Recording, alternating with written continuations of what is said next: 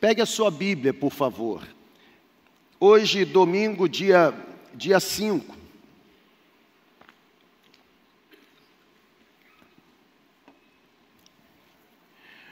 Hoje é considerado o domingo de Pentecostes. Eu quero ler um, alguns textos com vocês. Eu quero pensar com você nessa noite sobre Pentecostes, a chama jamais se apagará.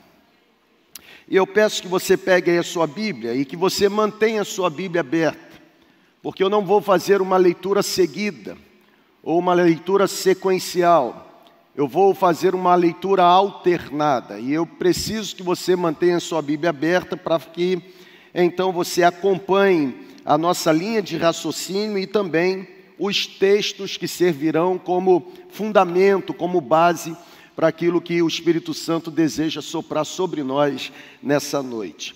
Atos capítulo 2, vou ler alguns versículos. É muito bom ter você aqui.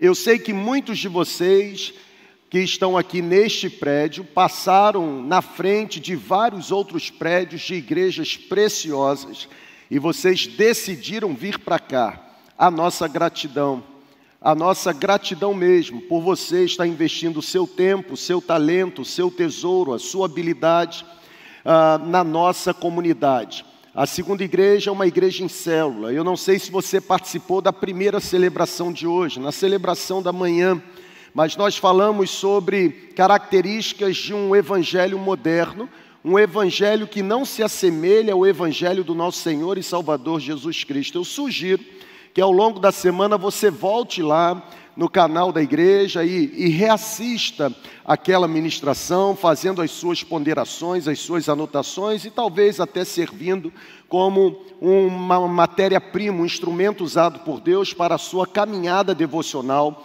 ao longo da semana. Agora à noite eu quero novamente voltar nesse tema, um tema que aquece o meu coração.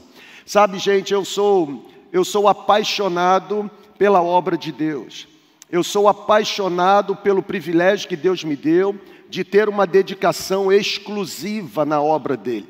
Eu sou apaixonado pelo privilégio de ter sido alcançado pelo sacrifício da cruz. Hoje pela manhã nós aprendemos que o evangelho do nosso Senhor e Salvador Jesus Cristo não trabalha com o conceito de meritocracia até porque a bandeira que reina no Evangelho do nosso Senhor e Salvador Jesus Cristo é a bandeira da graça. A graça é de graça para quem não merece receber a graça. A graça é de graça, apesar do demérito daqueles que recebem a graça. Apesar de não termos qualquer merecimento em nós mesmos, para alcançarmos o favor do céu, ainda assim o favor do céu nos alcança, porque o favor do céu não é subproduto do que as minhas mãos produzem, mas o favor do céu é resultado do amor imutável, incondicional, altruísta, desinteresseiro, desinteressado, intocável, um amor que não pode ser diminuído pelas minhas falhas e um amor que não pode ser aumentado pelos meus acertos, porque é um amor fundamentado na essência do próprio Deus, um amor fundamentado no caráter de Jesus. Nós, irmão, já comecei, hein? Então, assim, nós, nós vimos isso hoje pela manhã. E, e, e como eu sou apaixonado. Eu sou apaixonado pelo privilégio de ter sido alcançado pela graça. Hoje pela manhã, em algum momento da ministração, eu disse que algumas pessoas, de alguma forma, já investigaram muito sobre quem é o Adonias Júnior. E sabe, eu vou dizer, eu sou muito pior do que tudo aquilo que elas já encontraram sobre o meu currículo, porque a grande verdade é que nós somos pecadores, nós somos miseráveis, nós somos completamente depravados e degradados pela essência do pecado que nos é inata, mas louvado seja o nome de Jesus, porque a Bíblia diz que onde abundou o pecado, superabundou a graça de Jesus. Você foi, mas você não é mais. Você cometeu, você não comete mais, porque a partir do momento em que a luz do Evangelho brilhou, o sacrifício da cruz te alcançou, não há pecado que não possa ser perdoado por Jesus Cristo. A Bíblia diz que se andarmos na luz como Ele na luz está, não apenas temos comunhão uns com os outros, mas o sangue de Cristo Jesus nos purifica de todo pecado. Como eu amo saber que eu fui perdoado. Como eu amo ter a certeza de que eu fui justificado, apesar do meu currículo ser sujo, apesar da minha ficha criminal ser extensa. Ainda assim, existe um carimbo que está, de alguma forma, chancelando a minha ficha, dizendo: você tem um passado. Mas todo o seu crime agora, de alguma forma, recebe a declaração de inocência. Por quê? Porque você está sendo absolvido, não porque você merece ser absolvido, mas porque alguém pagou a pena do crime que você cometeu. A Bíblia diz que Jesus subiu no madeiro, não porque ele tinha pré-requisito para assim permanecer no madeiro, mas ele entregou a sua vida com livre e espontânea vontade, por amor a mim e por amor a você. Deus provou o seu amor para conosco, em que Cristo morreu por nós, sendo nós completamente pecadores. Não existe manifestação maior do amor de Deus por nós, senão a cruz do Calvário. Como eu amo o fato de ter sido alcançado pelo Evangelho.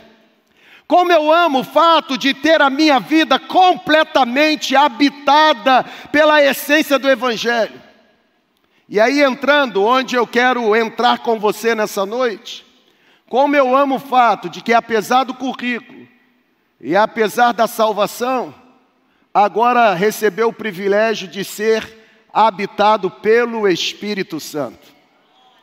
A Bíblia diz que aqueles que declaram Jesus como Senhor, essa confissão é chancelada, essa confissão, de alguma forma, é garantida nós recebemos, segundo a carta de Paulo aos Efésios, nós recebemos o selo do Espírito Santo. Nós somos habitação do Espírito Santo. E quando eu chego num domingo como esse, um domingo que é festejado, comemorado, com uma das festas muito, mas muito celebrada pelos judeus, a festa de Pentecostes, a frase que vem na minha mente é exatamente essa: a chama que se acendeu jamais irá se apagar. Aleluia. Por isso, acompanhe a leitura comigo. Atos capítulo 2, vou começar no versículo 1, vou caminhar até o versículo 4, depois eu vou pular para o versículo 14, vou caminhar até o versículo 21 e depois eu vou pular para o versículo 37 e vou terminar a leitura no versículo 41. Eu sei que você decorou tudo isso que eu falei. Mas para você não ficar reprovado na prova do Enem, eu vou colocar aqui para você. Tá bom? A Bíblia diz assim: chegando o dia de Pentecostes, estavam todos reunidos num só lugar. Pessoal, eu não sei quantas vezes eu já li Atos capítulo 2. E todas as vezes que eu começo a leitura do versículo 1, me dá um, me dá um negocinho, sabe? me, me dá um negócio esquisito, porque é um texto extraordinário. Chegando o dia da festa, estavam todos reunidos num só lugar. Vamos lá, pessoal. Ha. De repente, veio do céu um som, como de um forte vento, e encheu toda aquela casa na qual eles estavam assentados. Eles, eles viram o que parecia línguas de fogo que se separaram e pousaram sobre cada uma das testemunhas que ali estavam. E todos ficaram cheios do Espírito Santo e começaram a falar noutras línguas conforme o Espírito os capacitava. Versículo 14. Então, volta para mim, por favor, obrigado. Então Pedro levantou-se com os onze e em alta voz disse àquela multidão: Homens da Judéia e todos os que vivem em Jerusalém, permitam-me explicar o que está acontecendo. Ouçam com muita atenção, estes homens, eles não estão bêbados como vocês estão achando, porque ainda são nove horas da manhã, não é bebedice, não é embriaguez, ao contrário, o que vocês estão presenciando é o cumprimento da profecia, foi dito foi predito pelo profeta Joel. O que Joel disse no capítulo 2: Nos últimos dias, diz Deus, derramarei do meu espírito sobre todos os povos, os seus filhos e as suas filhas profetizarão, os jovens terão visões, os velhos terão sonhos, sobre os meus servos e as minhas servas derramarei do meu espírito naqueles dias, e eles profetizarão. Eu mostrarei maravilhas em cima no céu, sinais embaixo na terra, sangue, fogo, nuvens de fumaça, o sol se tornará em trevas e a lua em sangue sangue antes que venha o grande dia do Senhor, e todo aquele que invocar o nome do Senhor será salvo. O versículo 37 diz assim: Quando ouviram a pregação de Pedro, eles ficaram aflitos em seu coração, eles começaram a, a se angustiar, e perguntaram para Pedro e também para os outros apóstolos: Irmãos, o que faremos? E Pedro então dá a resposta: Arrependam-se e cada um de vocês seja batizado em nome de Jesus para perdão dos pecados, e então receberão o dom do Espírito Santo. A promessa, a promessa é para vocês, para os seus filhos, a promessa é para todos quanto, ou todos os que estão longe, a promessa é para todos quantos o Senhor, o nosso Deus, chamar. E a Bíblia diz que com muitas outras palavras, Pedro os advertia e insistia com eles, dizendo: salvem-se desta geração corrompida. E o último versículo que eu quero ler diz: Os que aceitaram a mensagem foram batizados, e naquele dia houve acréscimo de aproximadamente 3 mil pessoas.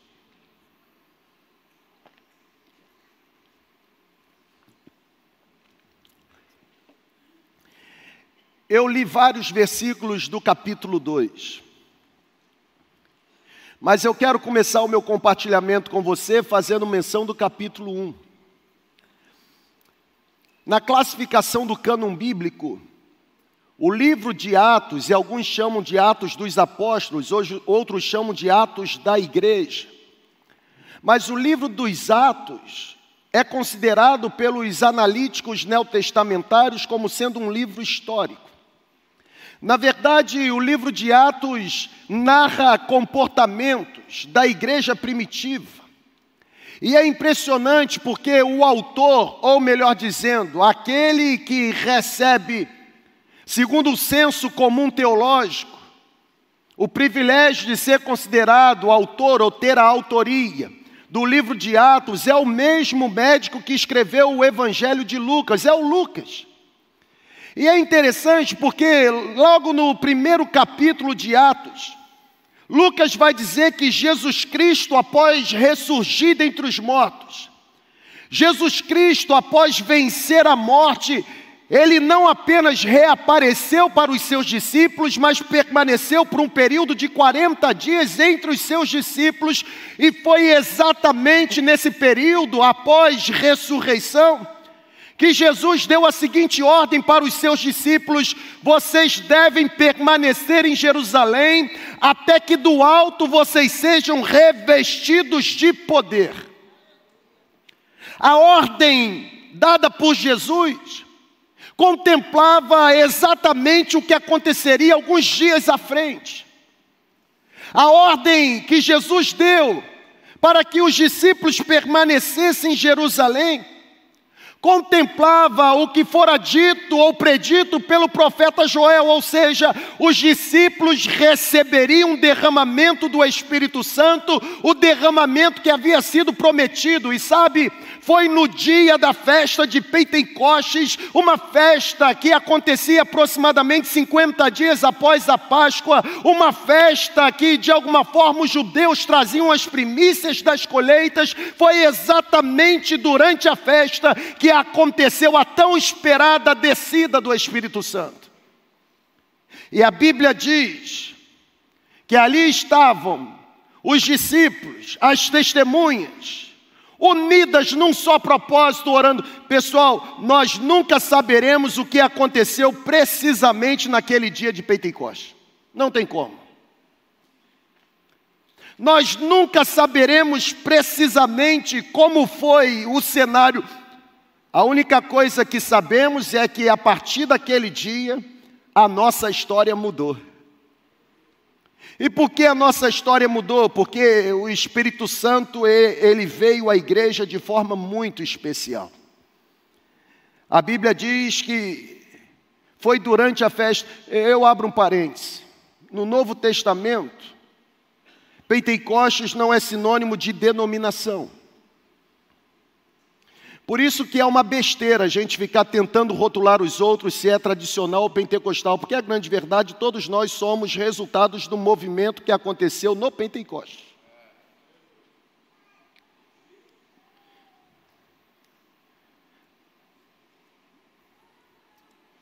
A Bíblia diz que foi no dia da festa que o Espírito Santo foi derramado. Pentecostes não é sinônimo de denominação, mas Pentecostes é o dia da vinda, é, vi, é o dia da descida, é o dia do derramamento do Espírito Santo sobre os apóstolos e, consequentemente, sobre a igreja, é o dia do cumprimento da profecia de Joel. Atos capítulo 2, texto que nós lemos, nos mostra que aqueles discípulos, aqueles irmãos, eles foram cheios do Espírito Santo, e não apenas cheios do Espírito Santo, mas eles foram imersos num batismo de presença e de poder. O som como de um vento. Algumas traduções traz o adjetivo um vento impetuoso. Entrou naquele ambiente, e agora eles começaram a perceber que línguas como de fogo se apropriavam, ou se apossavam, ou de alguma forma paravam sobre a cabeça de cada uma daquelas testemunhas, e cada uma recebia o privilégio de falar numa língua que o próprio Espírito a capacitava. E o extraordinário no texto é que a Bíblia diz que ali existiam pessoas de aproximadamente 15 ou 16 etnias diferentes, eram aproximadamente 15 ou 16 nações do mundo que ali estavam, e é interessante porque a Bíblia diz que todos eles ouviam nos seus próprios idiomas as grandezas que eram ditas por aquelas testemunhas. Os judeus começaram a questionar, eles começaram de alguma forma a fazer o que nós fazemos, nós que não entendemos o movimento do Espírito. Eu me lembro de uma experiência que tivemos lá em São Mateus, quando nós inauguramos o um novo espaço de celebração. A igreja ela adquiriu uma área e ela construiu um prédio. E aquele prédio, óbvio, inacabado, nós entramos nele. E foi tão interessante porque no primeiro dia eu percebi assim Deus Deus chancelando aquele lugar, sabe? Marcando aquela virada de chave. E aí um irmão, mas um irmão muito conservador, ele estava um pouco no fundo assim daquele auditório. E nós começamos a orar, e nós começamos a orar, e começamos a orar, e começamos a orar. E daqui a pouco ele começou um negócio assim estranho, irmão. E foi um negócio estranho. E ele vinha rindo para frente num movimento estranho. E aí os, os mais espirituais da igreja tentavam segurar o braço dele, lembra disso? Tentavam segurar o braço dele. E, e, e eu acho que já estavam até orando para expulsar demônio. E eu olhando e dizendo assim: deixa. Ele está feliz por receber um batismo de alegria do Espírito. Os incrédulos daquela época, porque também não entendiam o movimento, começaram a dizer: eles estão bêbados.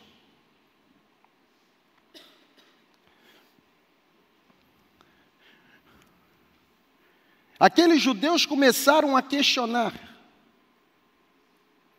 Na verdade, o que pegou aqueles judeus foi o fato do seguinte: não são eles galileus? Os outros povos diziam: como podemos nós ouvi-los falar das grandezas de Deus na nossa própria língua materna? O Pedro começa então a explicar.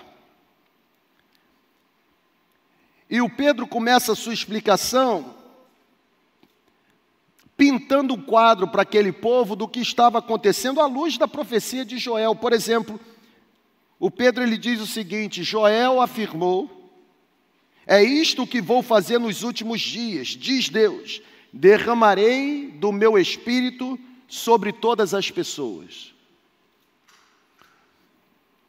O Pedro, no seu sermão, ele falou sobre Jesus de Nazaré, o Pedro, no seu sermão, ele acusou os judeus de terem maltratado Jesus. O Pedro, no seu sermão, declarou que Deus, por sua própria vontade e sabedoria, já havia decidido que deveria acontecer daquela, daquela forma. O Pedro continuou o seu sermão afirmando que não era possível que a morte dominasse sobre o Filho de Deus, a morte não foi capaz de retê-lo morto. O Pedro concluiu o seu sermão fazendo um apelo ao arrependimento e diz a Bíblia que o resultado da pregação foi um acréscimo de 3 mil pessoas naquele grupo de seguidores.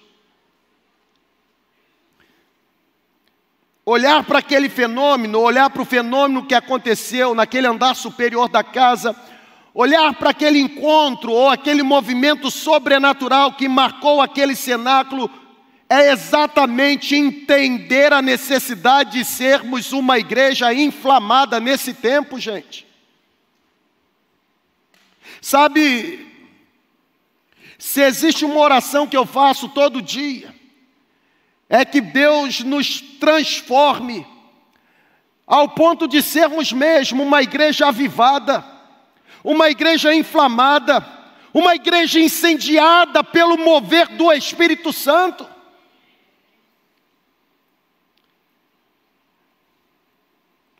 O presbiteriano Hernando Dias Lopes, ele tem uma frase muito interessante, ele diz assim: quando a igreja perde o fogo do espírito, os que estão sem Cristo e consequentemente sem salvação caminham em direção ao fogo do inferno.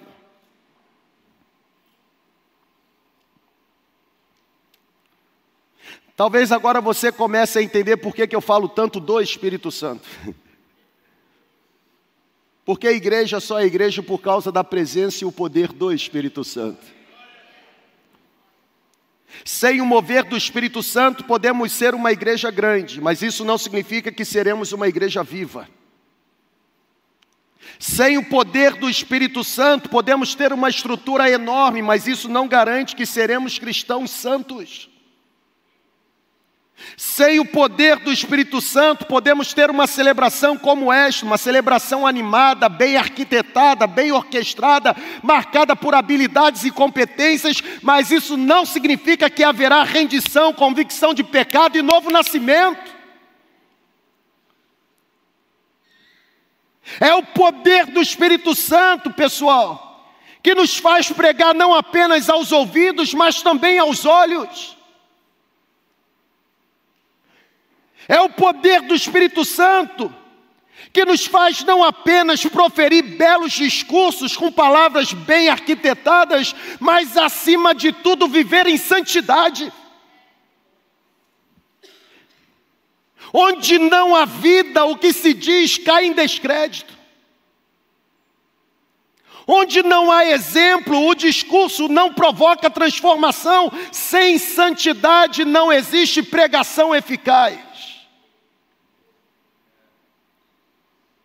Um professor hindu, reconhecendo um dos alunos, ou sabendo que um dos seus alunos era um cristão, ele faz a seguinte pergunta: por que vocês cristãos não vivem da forma como Cristo de vocês viveu?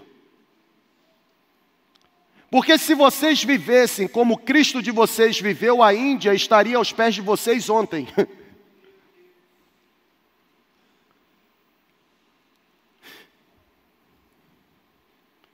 Nós estamos precisando de um Pentecostes novamente. Nós estamos precisando de uma nova visitação, uma visitação que desperte a gente, sabe, para uma busca de santidade. Nós estamos precisando de uma nova visitação, uma nova visitação que reacenda no nosso coração a chama da paixão por Jesus e pela Sua obra. Se existe algo que jamais poderá ser negligenciado na nossa peregrinação espiritual, é exatamente a nossa consagração a Deus. Gente, a presença do Espírito Santo em nós jamais poderá diminuir. Eu vou repetir. A presença do Espírito Santo em nós não pode ter déficit. Está apagando. Está apagando. Seu coração não aquece mais quando você lê a palavra. Está apagando. Você precisa de luz, de som, de câmera, para sentir um arrepio. Está apagando. Não é no público, é no privado, gente. É lá quando ninguém está vendo que os olhos do Senhor nos encontram como nós somos. É lá que o coração se rasga. É lá que vem mesmo o batismo, o revestimento de poder. Sem o poder do Espírito Santo, nós vamos fracassar na jornada. No mundo espiritual, as batalhas não são conquistadas pela tonalidade da nossa voz, não, gente.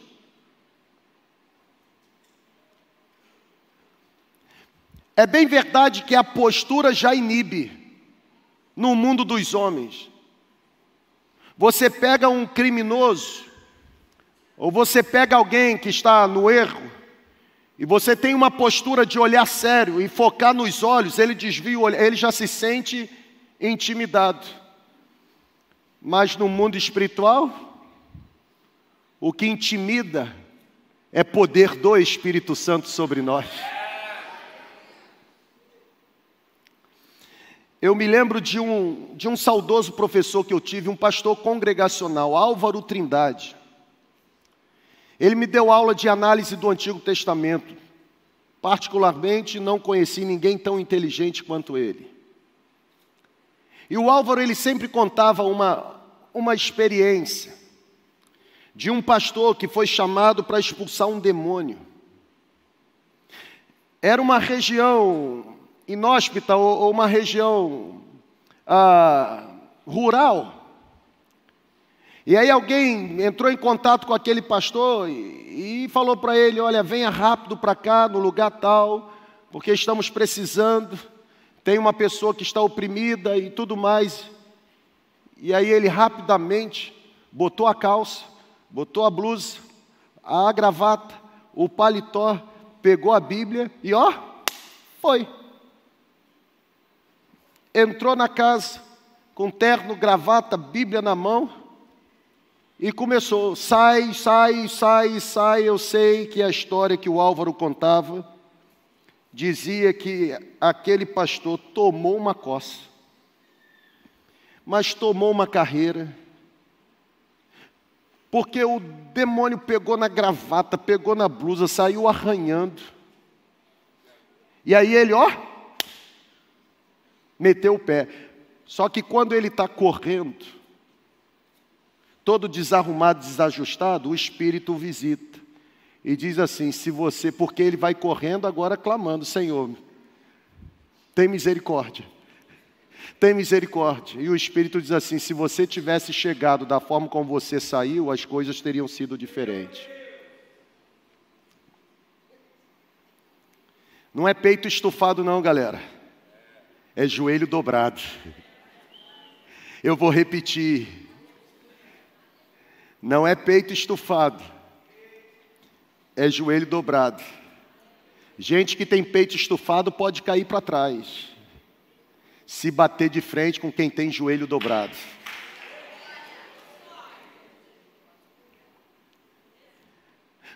O fundador do Exército da Salvação, William Booth, ele diz algo interessante. Ele sempre desafiava o povo dizendo o seguinte: a tendência do fogo é apagar-se.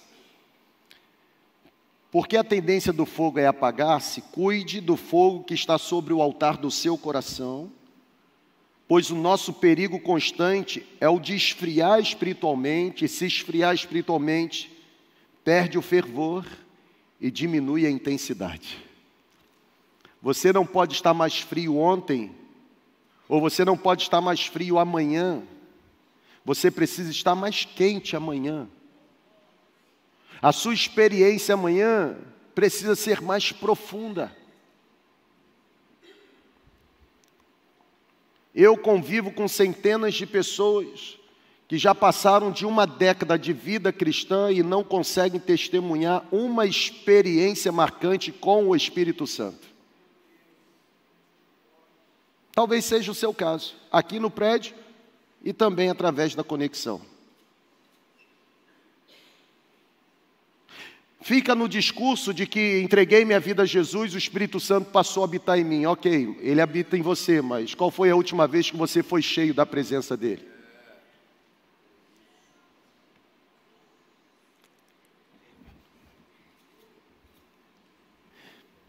Sem poder não há pregação. Sem poder não há pregação. Foi esse o sentimento que habitou no maior evangelista do nosso século, o Billy Graham. O Billy Graham dizia o seguinte: se Deus tirar sua mão da minha vida, os meus lábios se tornarão lábios de barro. O que eu falo só tem resultado porque o que eu falo não é motivado por mim mesmo,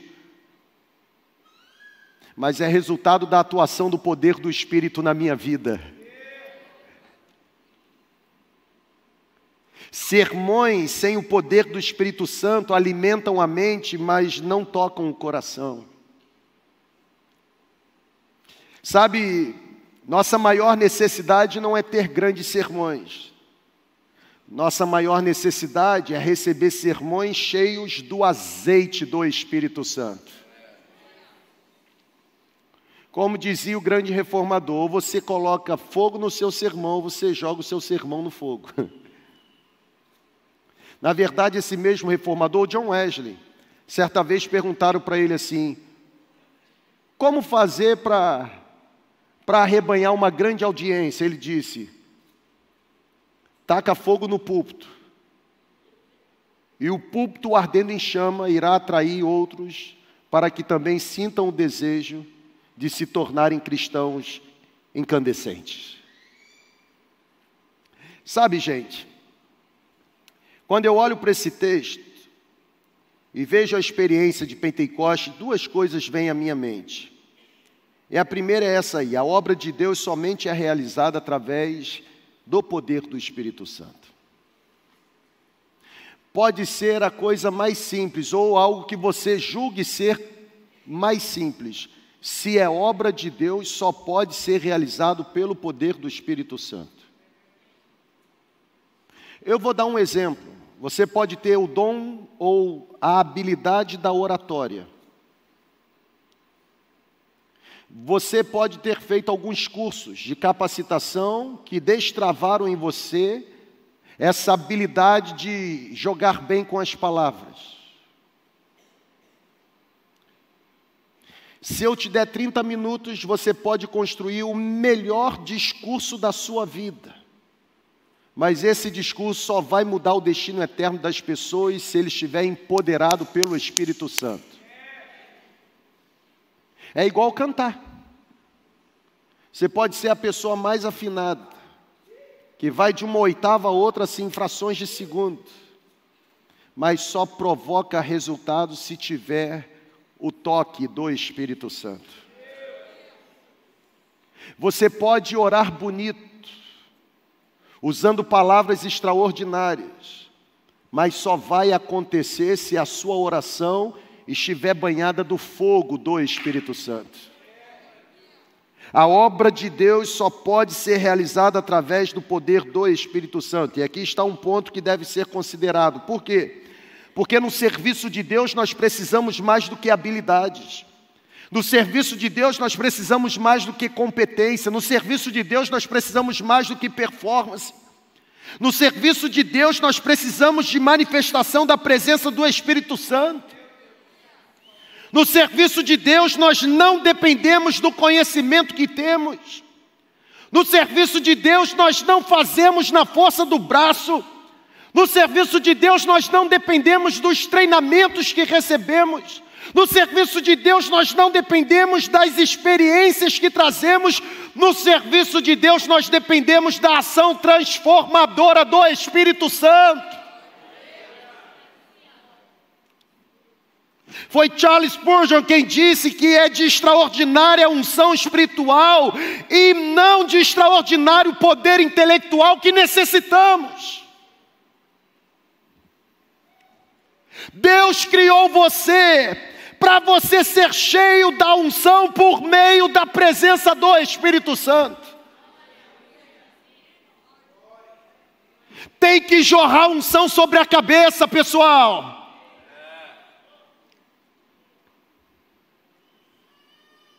tem que jorrar unção. Um pastor certa vez perguntou a John Wesley o seguinte: John Wesley, como eu faço para minha igreja se tornar uma igreja avivada? Se o pregador estiver em chamas,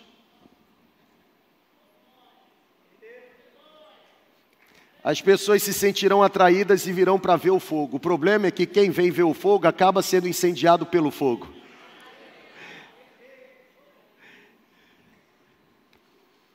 Sabe, gente, um cristianismo vivido sem o poder do Espírito Santo jamais será cristianismo. Na verdade, uma vida espiritual vivida sem o poder do Espírito Santo jamais será capaz de apagar as labaredas do inferno. Tem que ter chama. Uma igreja sem o poder do Espírito Santo jamais fará com que as pessoas desfrutem do brilho da glória de Deus.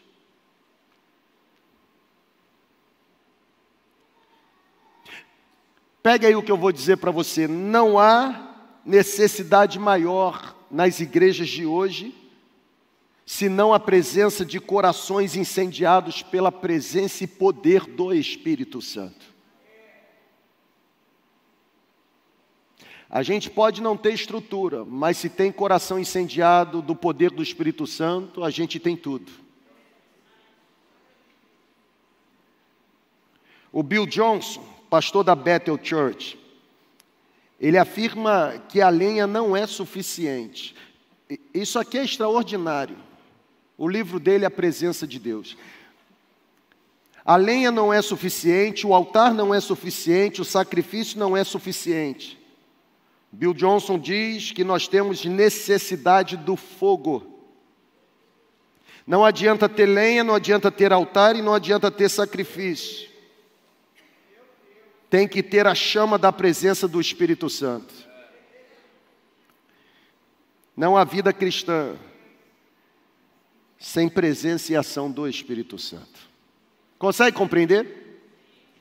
Segunda verdade. O Pentecostes revela a verdadeira identidade de Jesus. Porque olha que coisa interessante.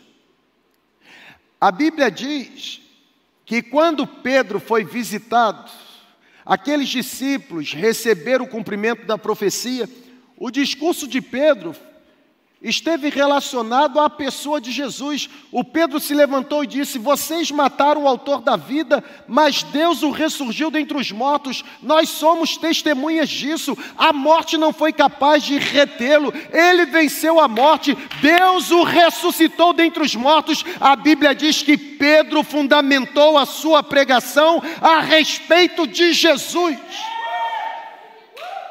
Ou seja, é o poder do Espírito Santo que nos traz convicção sobre quem Jesus é. O problema é que você quer conhecer Jesus a partir do seu intelectualismo. É só o poder do Espírito Santo que revela para você quem Jesus é. Ele foi um excelente líder, ele foi um excelente revolucionário ele foi um socialista, ele foi um comunista, ele foi, eles vão dando vários adjetivos, sabe? Eu já ouvi dizer que Jesus foi homossexual, e você também já, porque ficou na mídia isso. Pessoas que entram nessa loucura são pessoas que querem falar acerca desse sem nunca ter tido experiência com. Porque quem recebe o batismo do Espírito Santo, os olhos se abrem, o coração se rasga e começa a desfrutar da convicção sobre quem Jesus é. Quem é Jesus? Jesus é o pão da vida, Jesus é o caminho, a verdade e a vida, Jesus é a porta, Jesus é o Filho de Deus, Jesus é a rocha eterna, Jesus é a sabedoria divina, Jesus é o lírio do, do, do, dos campos, Jesus é, é o lírio dos vales, Jesus de alguma forma é a videira verdadeira. A Bíblia diz que Jesus é o único caminho que nos leva diretamente à sala do trono do Pai. Jesus é o Cordeiro de Deus que tira o pecado do mundo. Sabe, se você quer falar acerca de Jesus, primeiro você precisa ser batizado com o Espírito Santo.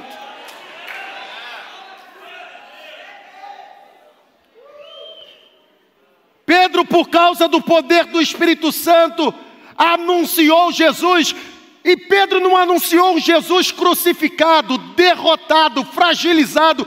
Pedro anunciou um Jesus vitorioso, vencedor, ressurreto. O poder do Espírito Santo nos faz lembrar não apenas do Jesus nascido em Belém, do Jesus criado em Nazaré, mas o poder do Espírito Santo nos faz conhecer o Jesus, o Jesus que nesse exato momento está assentado à direita de Deus e que prometeu que um dia haverá de voltar. Uh! É o poder do Espírito Santo que nos dá convicção não apenas do Jesus conhecido pelas rodas de conversa,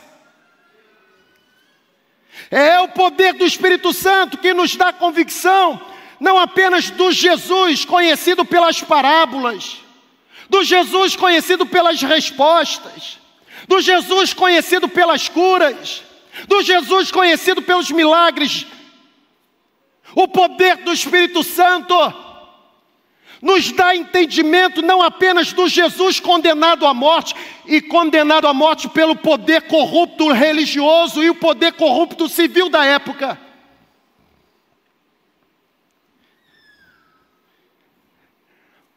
O poder do Espírito Santo me dá convicção acerca do Jesus que voluntariamente entregou a sua vida para o resgate de muitos. Não queira falar acerca de, sem ter tido experiência com. Seu discurso será um discurso furado.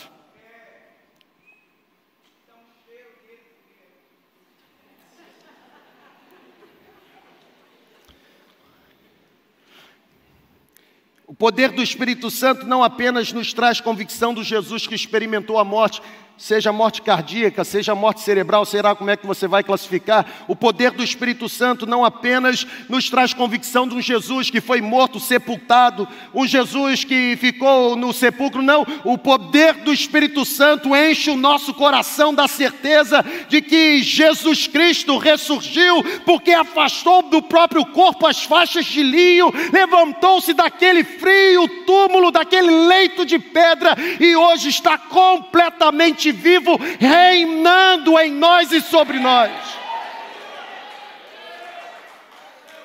É o poder do Espírito Santo. Nós precisamos voltar para Deus. Nós precisamos voltar a um princípio inegociável, gente. Eu vou terminar. Há um princípio inegociável. Olha para cá. Acende o auditório aí, Lavim, por favor. Levanta sua mão aí, irmão, só para eu saber que você não está dormindo. Há um princípio inegociável. Pega isso aí, é para ficar com a mão para o alto, é para pegar. Oi, irmão, estou brincando. Olha a comissão de ética. Olha lá. Caiu com bafo. Levanta a mão. Tem um princípio negociável que nós precisamos pescar hoje aqui. Eu falei brincando, tá? Mas podem vir. Um princípio negociável. Olha para cá, por favor. Antes do Pentecostes acontecer, o pecado precisa ser tratado. Fica com a sua mão. Porque falar do poder do Espírito Santo, todo mundo quer falar, e receber o poder do Espírito Santo, todo mundo quer receber, mas o poder do Espírito Santo não é derramado em vaso sujo.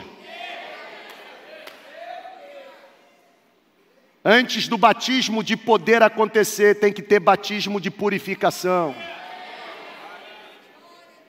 Pode baixar. Olha para cá. Antes dos céus se abrirem, o povo precisa acertar a sua vida com Deus. Antes do derramamento do Espírito, o caminho para Deus precisa ser preparado. Pode ir, irmão. Vai com tudo.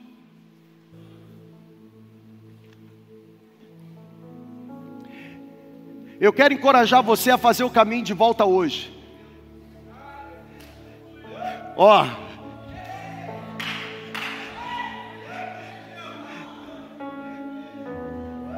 Tá sentindo aí, irmão? Tem o som de um vento impetuoso.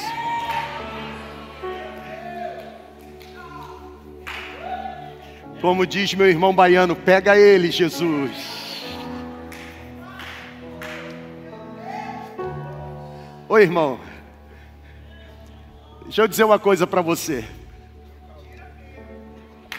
Antes do Pentecostes acontecer, tem que ter conserto. Nós gostamos muito de falar do fogo do Espírito.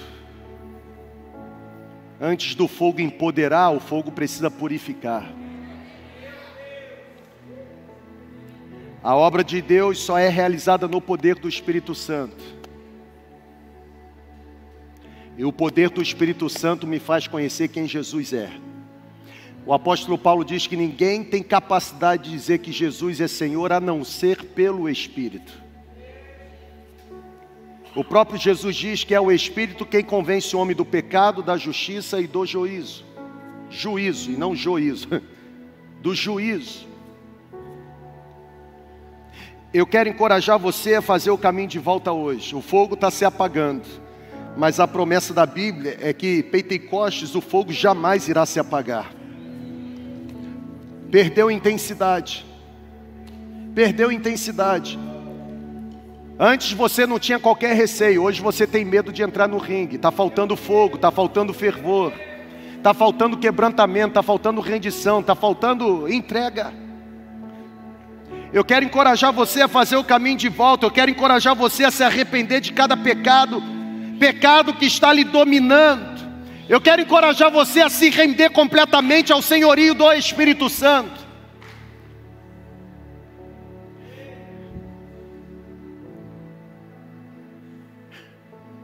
Deus não traria você ou conectaria você a esta celebração se não tivesse escolhido na agenda dele o dia de hoje, para dar a você a oportunidade de ter uma experiência que você nunca teve na sua vida.